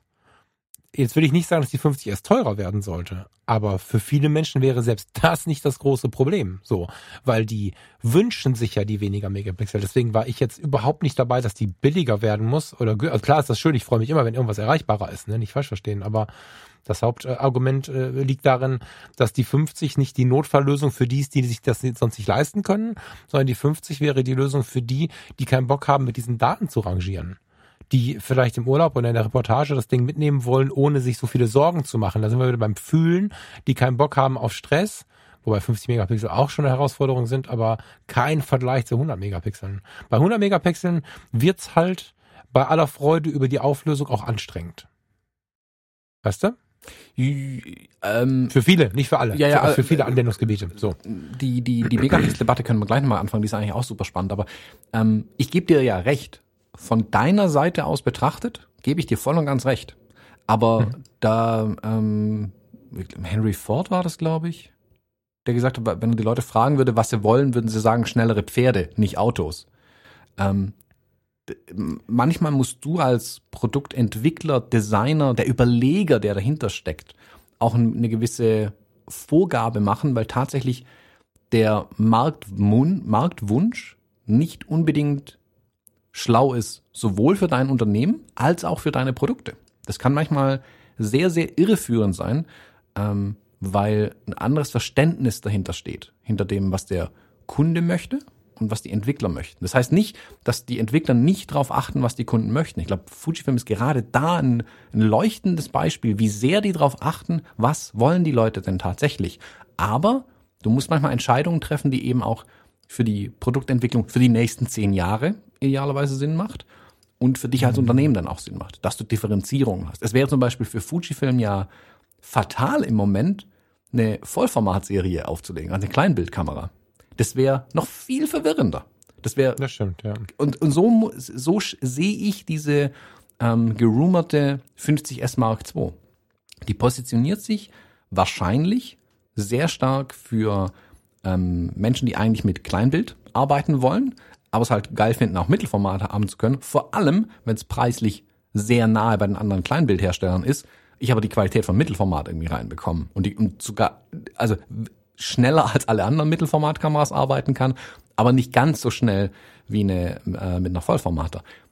Wäre da jetzt bei Fujifilm noch ein Vollformat mit drin, dann wäre es dann wär's komplett vorbei irgendwie. Und deswegen machen sie es auch nicht. Das war mir schon immer klar, dass die hier lieber den großen Sprung zwischen diesen beiden Produktserien haben, um sich ja, innerhalb gut, ja. keine Konkurrenz zu machen. Und ähm, da weiß ich nicht, ob sie sich heimlich, unbemerkt mit so einer 50S Mark II eine Kleinbildkamera ins Portfolio stellen, obwohl es mit Mittelformat draufsteht. Weißt du, ich meine? Naja gut, da, das stimmt. Dadurch, dass sie, dass sie dann, ja, das stimmt. Jetzt habe ich das verstanden. Dadurch, dass sie so handlich ist, also handlich, ne, sie ist so groß wie eine 5D Mark IV, glaube ich, ne, oder wie eine 6D oder so. Ähm, dadurch stimmt es schon. Ist es eine Vollformatkamera mit einem für manche Leute, ich will die Diskussion nicht neu anregen, aber für manche Leute sehr, ähm, wie sagt man, ähm, be begehrenswerten äh, Mittelformat-Look. Ob es den gibt oder nicht, ob wir uns den einbilden oder nicht, wir wollen den halt irgendwie haben, ganz oft, also viele von uns. Und das stimmt schon, das ist sogar noch ein bisschen schlimmer als eine, ja, das stimmt. Aus der Sicht ist es äh, verständlich, weil es könnte, nicht es ist, ich habe zu wenig Ahnung, wer es ist, es könnte schlimmer sein als eine äh, Vollformatkamera, weil es ja quasi Endstufe ist. Also mhm. wenn du noch einen größeren Sensor hast, der sich bedienen lässt wie eine, das ist ja das Besondere an der GFX 100S. Verstehe ich, will ich trotzdem haben.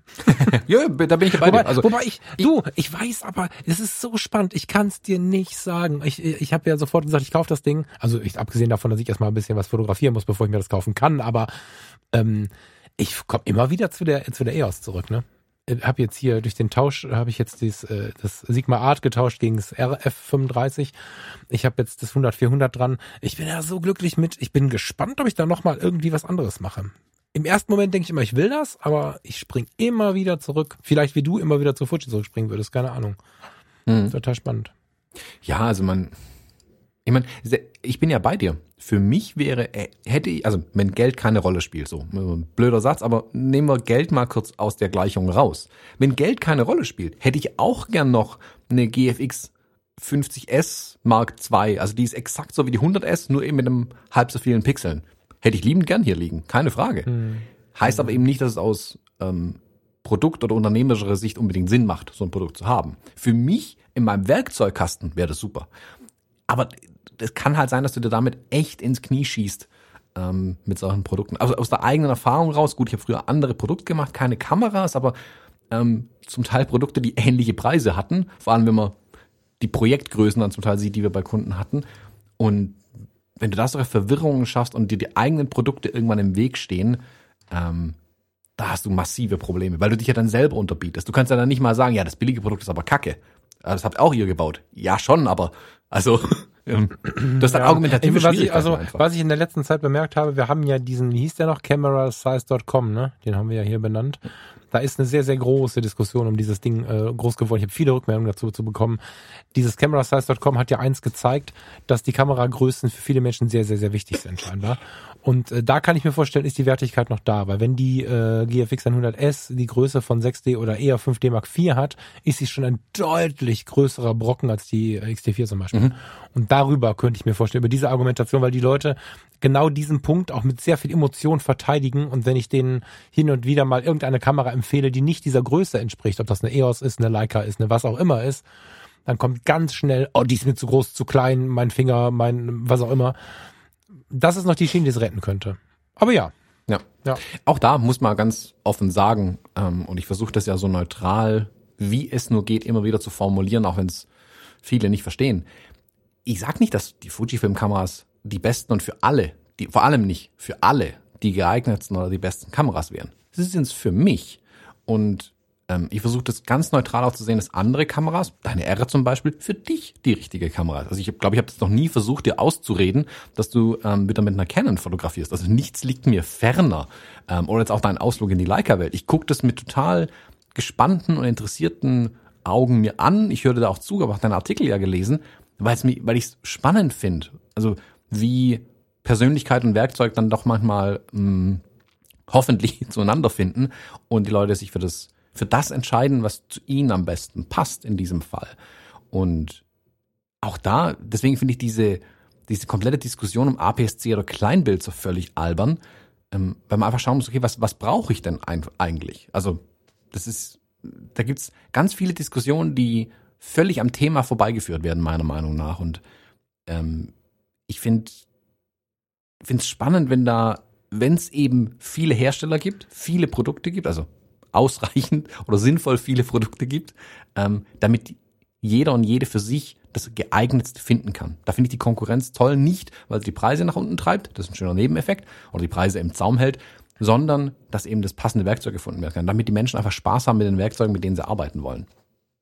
Ja, und das ist ähm, das, was du sagst, für, also das für dich hast du gerade sehr, sehr schön und laut und, und für mich, das hast du gerade sehr, sehr laut Bestimmt, das habe ich in den Fotologen auch nochmal so ein bisschen, ich will gar nicht sagen gelernt, aber das ist mir ja nochmal bewusst geworden, dass äh, ich habe hier viel und leidenschaftlich fürs Vollformat diskutiert, aber eigentlich habe ich für mich diskutiert vor 100 oder 150 Episoden und äh, das ist das, was man nie aus den Augen verlieren sollte. Ne? Was braucht der andere gerade? Du fotografierst ganz anders als ich. Du brauchst es ähm, genauso wenig wie, wie ich. Also das ist halt äh, so unglaublich persönlich, dieses Thema. Das vergessen wir oft in dieser Diskussion, was das richtige Gerät ist. Hm. Also das wir müssten es eigentlich öfter zusagen, weil wir sehen es im Selbstverständnis so. Nach außen kommt die, ähm, kommt es aber oftmals nicht rüber, dass wenn ich mit dir über Blende und Sensorgrößen streite, dass es da nicht darum geht, was ist besser, sondern da geht es darum, was ist für mich oder für dich besser. Und wir versuchen uns gegenseitig mhm. darzulegen, warum finde ich APS-C so spannend, warum bringt mir das was, warum habe ich aber auch gleichzeitig eine Mittelformatkamera jetzt da liegen. Ähm, mhm, genau. Und was ist es für mich? Deswegen betone ich das ja in meinen Videos zum Beispiel wirklich ganz, ganz oft, weil ich da ja auch noch alleine bin. Das macht die Gefahr noch größer. Ähm, das, also wir werden ja auch als Fuji-Podcast bezeichnet, was völliger Quatsch ist, weil du mit Canon fotografierst. Ähm, und auch auf meinem Kanal, ich, ich zeige deshalb keine anderen Kameras, weil ich von denen keine Ahnung habe und auch keine hier habe. Also wenn ich bei mir auf meinem YouTube-Kanal eine, eine eine Sony-Kamera vorstellen würde, würde ich mich wirklich eine Weile damit befassen wollen. Wenn ich eine, eine R5 vorstellen möchte oder darüber berichten würde, würde ich sie wirklich in der Hand haben wollen. Ich will eine Woche, zwei, drei Monate vielleicht sogar damit arbeiten, um dann zu sagen, yep, das ist meine, zu der, meine Meinung zu der Kamera. Passt sie zu mir oder passt sie nicht zu mir? Aber ich würde niemals mhm. sagen wollen, passt die zu euch oder passt die nicht zu euch. Ich kann Empfehlungen abgeben. Ich kann den Leuten die Hand reichen und sagen, und das mache ich mit Fujifilm ja zum Beispiel, also spreche ich für meine Fujifilm-Kameras in dem Moment, wenn ich sage, die, das habe ich in dem einen Video gesagt, in diesem X Pro 3 Video. Die X Pro 3 ist die perfekte Kamera für mich. Das habe ich ganz deutlich gesagt und viele haben das erkannt, den Satz, und auch als solches nochmal rausgestellt, dass ich eben nicht gesagt habe, die passt zu euch oder zu dir, zu mir, zu dem, was ich beschrieben habe, was meine Anforderungen sind, was mein Gefühl ist zu der Kamera, dazu passt die Kamera, da passt die ganz, ganz toll dazu. Und die, die X Pro 3 macht auch nach wie vor was mit mir, was keine andere bisher gemacht hat, nicht mal die X Pro 2. Ähm, hm. Und ja, ich verstehe ja. absolut und ich respektiere das im höchsten Maße, wenn jemand sagt, zu mir passt eine Sony A9 Mark II. Geil. Wenn die Kamera zu dir passt, voll geil. Also ja. all power to you. Ähm, super. Das ist doch geil. Ich glaube, die, wenn, wenn ich dann, ich neige bei sowas ja dann den Witz über die Emotions- oder über was äh, so ein bisschen über, dramaturgisch überspitzt zu machen. Ich sag ja, die Sonys sind einfach unbedienbar und ich glaube, dass ich da manchmal Menschen zum Beispiel auch schon ganz persönlich treffe, obwohl ich gut ertragen kann, wenn jemand eine Sony nutzt. Also habe auf der letzten ähm, Karibik-Kreuzfahrt da auch jemanden kennengelernt, der die Sony Alpha, öh, weiß ich gar nicht, 7 Mark II oder was hatte. Konnte ich total genießen, wie der damit umgegangen ist, bin auch neugierig geworden, aber ich kann sie nicht bedienen, aber das ist ja nicht persönlich gemeint. Ja, also total spannend. Ähm, jetzt bin ich ähm, in der Zwickmühle, lieber Thomas. Äh, du musst weiter und wir haben noch ein Thema angekündigt. Sollen wir das noch raushauen oder sollen wir das irgendwie, was machen wir damit? Ähm, wir könnten vielleicht kurz ansprechen, weil ich habe da wieder eine super Überleitung dazu. Oh, eine Überleitung. Dann, dann mach uns die, mach uns die Überleitung. Das nee, nee, ich habe nicht die Überleitung zu deinem Thema. Du musst erst dein Thema bringen. Ich kann davon noch was hinterher erzählen. So rum. Ach so, du willst noch so viel reden. Ja, dann. Äh, nee, ist nicht viel. Ähm, wir haben, äh, jetzt muss ich hier meine 5000 Fenster sortieren, die ich hier offen habe. Gottes Willen. Wir haben vor, ich, jetzt fragt mich bitte nicht wieder vor wie viel Episoden. Wir haben irgendwann mal, haben wir uns über, warte mal eben, ich muss, es ist weg. Da ist es. Wir haben uns irgendwann mal darüber ausgelassen, äh, beziehungsweise darüber gefreut, dass es sehr, sehr bald ein äh, Bundesinstitut für Fotografie geben soll. Und dann haben wir uns hier im Podcast darüber unterhalten, dass es kommen soll. Dann haben wir uns darüber unterhalten, dass es ähm, ein Missverständnis gab, ob jetzt äh, Düsseldorf oder Essen das äh, der Standort werden soll für das Bundesinstitut für Fotografie. Und jetzt ähm, finde ich, ist gestern im Handelsblatt ein ganz interessanter Artikel äh, veröffentlicht worden. Auch die Machbarkeitsstudie empfiehlt Essen als Standort. Vielleicht fassen wir es kurz zusammen, damit äh, du als Zuhörer jetzt ungefähr verstehst, wovon ich überhaupt rede. Ich würde kurz aus diesem Artikel zitieren aus dem Handelsblatt, um das ähm, mal klar zu machen. Deutschland soll endlich ein lang gefordertes, zukunftsweisendes Bundesinstitut für Fotografie bekommen, um eine Vor um die Vor- und Nachlässe hervorragender deutscher Fotografinnen und Fotografen zu bewahren. Es soll ferner Forschung, Restaurierung und Konservierung beispielhaft für die Kunstszene vorantreiben und die Ergebnisse durch Ausstellungen, Publikationen und Veranstaltungen der Allgemeinheit vermitteln und zur Verfügung stellen. Ähm, ja, da gibt's halt gab es halt hinter den Kulissen so ein bisschen Theater, weil wir ja äh, über die Bechers in Düsseldorf eine sehr große, also über die Kunstakademie und die Bechers, die man ja so kennt, ähm, eine sehr, sehr große ja, fotografische Geschichte in Düsseldorf vor Ort haben. Also die Düsseldorfer Fotoschule ist ja mit Andreas Gurski und so nicht irgendwie so ein bisschen fotografieren, sondern das ist ja schon äh, ein Meilenstein in Deutschland. Ähnlich wie wir, wenn wir nach Hamburg blicken, auf Meilensteine treffen, äh, die Deichtorhallen betreten mit großer Ehrfurcht, ist das da auch der Fall. Und dann hieß es äh, am Anfang, Düsseldorf soll es werden. Äh, zumindest kam das zuerst bei mir an. Vielleicht war Essen schon lange in der Diskussion. Und parallel dazu war aber auch Essen vorgeschlagen. Es gab irgendwelche Querelen, ich will die gar nicht weiter ausreizen. Jedenfalls haben ähm, aufgrund fehlender Absprachen, so ich das richtig verstanden habe, beide erstmal ähm, nicht den Zuschlag bekommen, aber beide waren im Gespräch. Und jetzt hat man eine Machbarkeitsstudie in Auftrag gegeben, um zu checken, wo ist es denn auch umsetzbar. Also wir können uns viel wünschen mit der Begründung der Geschichte und, und, und der Wertigkeit und so. Aber auf der anderen Seite muss es ja auch machbar sein. Und diese Machbarkeitsstudie, so das Handelsblatt, empfiehlt Essen als Standort und zwar die Zeche Zollverein. Kennst du die Zeche Zollverein? Ja. Nee, ne? Doch, klar. Waren wir da? Nee, wir waren. Ich kenne sie, aber ich war, war. Nee, wir waren im Lapadou, ähm, aber Zeche Ja. Zollverein kenne ich auch. Okay, also die Zeche Zollverein für die, die noch nicht da waren. Es gibt tatsächlich auch Menschen im Ruhrgebiet, die noch nie da waren. Das erschreckt mich immer wieder zutiefst. Ihr setzt euch jetzt ins Auto, es ist Wochenende und jetzt fahrt ihr zur Zeche Zollverein. Jetzt. Die Zeche Zollverein ist ein ganz, ganz toller Ort und steht sehr stark für, für Kultur und Geschichte gleichermaßen. Hat in Sichtweite die Akademie der Künste und ähm, hat aus ganz, ganz vielen Positionen ja äh, sehr viel Geschichte, die fotografisch ähm, das Ganze, also die geschichtlich das Ganze begründen würde. Museum Volkwang heißt das ja eigentlich. Ähm, Museum Volkwang und die Volkwang Universität der Künste, so. Das ist unter anderem mit auf oder neben dem Gelände ähm, verortet.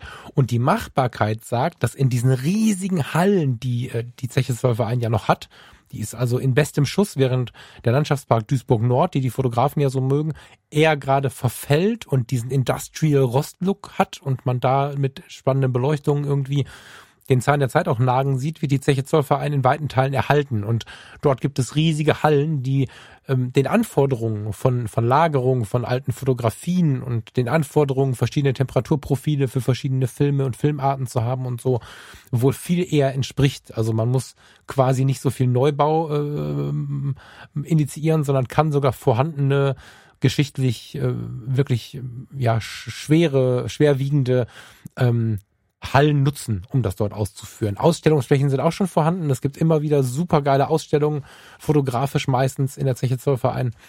Kann ich gut verstehen, bin ich ein totaler Fan. So, wie, wie siehst du das, Düsseldorf oder Essen, wenn du das jetzt so gelesen und gehört hast? Da ich zu beidem keinen Bezug habe, mir völlig pups tatsächlich. Ähm, ich, ich, vielen Dank dafür. Ja. Das wollte ich hören. ähm, für mich ist halt interessant, was sie dann tatsächlich draus machen. Also da bin ich, da bin ich, da bin ich wieder so ganz klarer hier, ähm, mein Persönlichkeitstyp entsprechend. Super, wenn ihr viel redet und tut und macht, aber also wenn ihr viel redet und nichts tut. Interessant wäre es, das Ding ist halt mal auch wirklich ähm, Geschwindigkeit auf die Straße zu bringen, also was draus zu machen ähm, und mal Taten sprechen zu lassen langsam. Ähm, da bin ich dann drauf gespannt. Also ob es denn dann tatsächlich was wird, weil es gibt halt genügend ähm, große Projekte, ähm, vor allem von Bundesseite aus, die halt einfach komplett in den Eimer gehen. Ähm, und es wäre schade darum. Also weniger labern, mehr machen, ähm, fände ich da ganz, ganz, ganz sinnvoll tatsächlich. Deswegen freue ich mich, dass sie die Entscheidung jetzt endlich getroffen haben. Aber wie gesagt, ich, Es ist auch von der Verortung her für die Leute, die nicht hier im Ruhrgebiet wohnen oder sich nicht vielleicht gut auskennen, von der Verortung her ist es relativ wurscht, weil man über eine Autobahn in 20 Minuten, wenn man gut ist, Ja, rüberfährt. das ist- also es ist dazwischen liegt halt Ratingen fertig. Also du hast Düsseldorf, Stadtgrenze, Ratingen, Stadtgrenze Essen. Also Genau. es ist, ist ein bisschen weiter tief, tiefer drin in Essen, aber es ist äh, von der von der reinen Erreichbarkeit völlig egal. ja, das ist so wie Düllewang oder Arschwaldebach, das ist auch irgendwie wurscht, wo man hingeht. Zum Glück sind sie da nicht gelandet. Das ist das Einzige, was zählt. Dass man Jetzt muss ich doch mal fragen, ne? aber Arschwaldebach gibt's nur in deinem Kopf, oder? Arschwaldebach gibt's nur im Kopf, genau. Dürlewang gibt's tatsächlich auch in echt. Und es ist die Riesenüberleitung, hat nichts mit Dürlewang zu tun, aber zumindest mit Stuttgart. Ähm, äh, noch ein kleiner Ausstellungstipp für die, die hier aus der Gegend sind vielleicht. Ähm, Im Stadtpalais gibt's eine Ausstellung ähm, Stuttgart trotz, in Klammer T, also trotz Corona. Und zwar von der Stuttgarter Zeitung und von den Stuttgarter Nachrichten zusammen. Die haben einen Leseraufruf gestartet und Fotografien quasi eingesammelt. Also die Leute sollten selbst diesen mal Corona-Alltag dokumentieren. Und jetzt ein Jahr später, nachdem das Ganze losging, äh, machen sie daraus eine Ausstellung im Garten vom Stadtpalais. Das finde ich total interessant, dass sie es tatsächlich draußen aufgehängt haben. Das macht es ein bisschen hm. ähm, einfacher, danach tatsächlich dahin zu gehen. Man kann da auch durchlaufen. Und da war jetzt äh, in den letzten Tagen irgendwann die Eröffnung davon. Und ja, da, also ich werde demnächst mal ähm, hingehen. Ich war leider einen Tag zu früh in Stuttgart, da war es noch nicht offen. Und mir das mal anschauen auf jeden Fall. Ähm, und was ich ja bis jetzt gesehen habe, die paar Bilder hier aus der Zeitung und so, das sieht interessant aus, weil sie eben ähm, von Lesern was eingesammelt haben. Und sogar irgendwo gibt es eine Wand wohl, wo kleinformatig tatsächlich alle Einsendungen zu sehen sind. Also jeder, der was eingeschickt hat, ist in der Ausstellung drin. Das finde ich super spannend. Und dann eine Auswahl mhm. an Bildern haben sie dann groß, also groß aufgezogen, auch in verschiedenen Größen dann. Ähm, ich glaube, es lohnt sich, das, sich das mal anzuschauen. Also wer ein bisschen Fotografie sehen will, jetzt nicht unbedingt von einem Künstler oder einer Künstlerin, sondern so ein, ähm, so ein Überblick, ähm, fände ich ganz interessant, mir das auf jeden Fall mal anzugucken. Also die paar Bilder, die ich gesehen habe, sind auch ähm, handwerklich gut gemachte Bilder. Also es ist nicht irgendwie so ein hm. ähm, hier irgendwie aus der Hüfte mit dem Telefon irgendeine Scheiße fotografiert, sondern das hat sich jemand schon auch Gedanken und Mühe gemacht bei den Bildern. Und ja, das würde ich mir auf jeden Fall anschauen. Ähm, ich packe einen Link dazu zu dem Zeitungsartikel aus den Stuttgarter Nachrichten noch in die Show Notes rein, hab dann alle Informationen drin, wann, wer, wie, wo, was ähm, da ist. Wäre eine schöne Gelegenheit, uns zu sehen, aber ich muss noch ein bisschen renovieren. ähm, ja, total gut. Äh, ich habe übrigens gesehen, äh, dass viele von unseren Hörern jetzt die äh, weitergezogene Lindbergh-Ausstellung sich schon anschauen konnten, wachsend begeistert sind. Wir haben ja hier drüber gesprochen. Ich hatte ja bei Fotografie tut gut den Originalton von dem Talk mit dem Rakete online. Also der ist auch noch online, könnt ihr euch gerne anhören. Für die, die jetzt nochmal in diese Ausstellung gehen wollen, so sie nicht schon wieder zu ist oder zumacht, muss man ja sagen, weil gerade die Zahlen wieder explodieren. Aber äh, nochmal vielleicht der Hinweis, äh, wer da jetzt gerade auf den auf den Lindbergh-Trip nochmal kommt, der soll nochmal bei Fotografie tut gut vorbeihören. Da gibt's einmal eine Sendung, wo ich so ein bisschen Revue passieren lasse. Und es gibt eine Sendung mit dem Originalton aus dem Museum Kunstpalast. An der Stelle auch nochmal lieben Dank an das Team, dass ihr mir den zur Verfügung gestellt habt. Da ist dann das ganze, ja, der Abendtalk über diese Ausstellung, über Peter Lindbergh mit unter anderem Jim Rakete zu hören. Schön, dass ihr es geschafft habt und äh, also dahin zu kommen und äh, schön, dass ihr mit so viel Emotion uns das zurückgemeldet habt. Das hat mich mhm. mega gefreut. Und keine Ahnung, wo das Gerücht herkam, dass ich dort wäre. Das hat sich irgendwie rumgesprochen, aber ich habe ich es selbst gar nicht auf dem Radar gehabt. Also ähm, ich wollte, ich habe mal gesagt, wohl vor einem halben Jahr wurde es, oder wann war die, wann warst du in, in, in Düsseldorf in der Ausstellung? Ein halbes Jahr her, oder? Ja, als sie war. Ja, also eine Weile her. naja, nee, das ist länger her, weil es war, war ja auch so ein Corona-Ding irgendwie. Aber naja, ja. ja, ja. Äh, auf jeden Fall, da hatte ich schon gesagt, ja, wenn die dann mal wieder ist, gehe ich da hin. Ähm, aber Darmstadt habe ich momentan überhaupt nicht auf dem Radar. Also da würde ich, also nicht für Geld würde ich mich da gerade reinsetzen und jetzt da hochfahren äh, und in irgendein Museum gehen. Ich habe einfach die Hoffnung, dass ich, dass ich noch mal woanders anschauen kann, das liegt aber an der Entfernung, ja, ja, oder? War das jetzt eine abschätzige? Ähm, nein, nein, nein, nein lediglich an der Entfernung und dass ich im Moment, also ich verlasse im Moment nur das Haus, wenn ich einen Auftrag habe oder einkaufen gehe. Punkt. Ähm, ja. Und da kann ich jetzt gerade nicht guten Gewissens äh, äh, die Ausstellung da in einem Museum anschauen. Stuttgart, das ist gerade im ja. da ist der Sonderfall, ja. da laufe ich durch den Garten durch. Da suche ich mir mal wieder Sonntagmorgens um sechs aus äh, und schaue mir das dann in Ruhe an, wenn man da in den Stadtpalais Garten rein kann. Aber ich hoffe es einfach mal, vielleicht mal vorher anrufen, ähm, wenn ich da halt nicht unter Menschen muss tatsächlich, weil da, ähm, ja, das versuche ich so gut es geht im Moment zu vermeiden. Ja, äh, geil, dass du es nochmal sagst. Also gerade jetzt, wo, wo wir, glaube ich, alle es eigentlich leid sind. Achtung, Corona, für die äh, Leute, wir haben schon mal ein paar Mal gehört, dass das nicht so ein beliebtes Thema ist. Wir machen es mal zwei Minuten, dann müssen wir eh los. Äh, viele haben es gerade nicht mehr auf dem Radar und jetzt gerade explodiert es wieder. Also zumindest heute am 19. März 2021 für die, die nachhören es ist ganz gut, das weiter auf dem Radar zu haben, dass du es jetzt nochmal erwähnt hast. Also ich gucke auch gerade, wenn ich Menschen treffe, wirklich mit Bedacht, mit Abstand und wenn wir nicht wirklich einen breiten Feldweg haben, wo wir wirklich mit Abstand laufen können, auch mit Maske, weil es einfach nach wie vor noch nicht cool ist. So. Ja, ich finde es schön, Leute zu treffen. Ich hätte auch Bock jetzt zum Beispiel, da würde ich hinkommen. Das ist vielleicht nicht so ganz so vernünftig, aber wenn ich nicht aussteigen muss, wenn ich das Auto so voll getankt habe, dass ich dann nicht noch 15 Mal in schlimme Tankstellen fahren muss und so, äh, dann würde ich rumkommen und das mit dir zusammen anschauen. Das passt halt zeitlich jetzt gerade nicht. Aber das erfordert, wie ich finde, eine gute Planung und tatsächlich den, die Situation nicht dann doch mit zehn Leuten dann da irgendwie aufeinander zu hängen auf 1,50 Meter und so. Ja. ja. Danke für den Hinweis nochmal. Passt auf euch auf, liebe genau, Leute. Bleibt gesund, sorgt dafür, dass ihr gesund bleibt. Und Jo, Thomas. nicht zu den Mutanten nach ne? Mallorca fliegen. Die Überschrift aus dem Spiegel irgendwie immer mehr, was immer mehr Touristen und Mutanten auf Mallorca. Da musste ich sehr schmunzeln, weil ich musste immer an die X-Men denken dass da Wolverine jetzt auf Mallorca rumrennt. Ähm, in diesem Sinne würde ich sagen, wir hören uns nächste Woche Schönes wieder. Wochenende. Ganz liebe Grüße an deine kleine Familie. Schönes Wochenende und liebe Hörer, wir hören, lesen, schreiben uns was auch Ja, immer. danke fürs dabei-bleiben. 201 Folgen lang und ja, bis nächste Woche. Hauen Sie rein. Tschüss. Ciao. tschüss.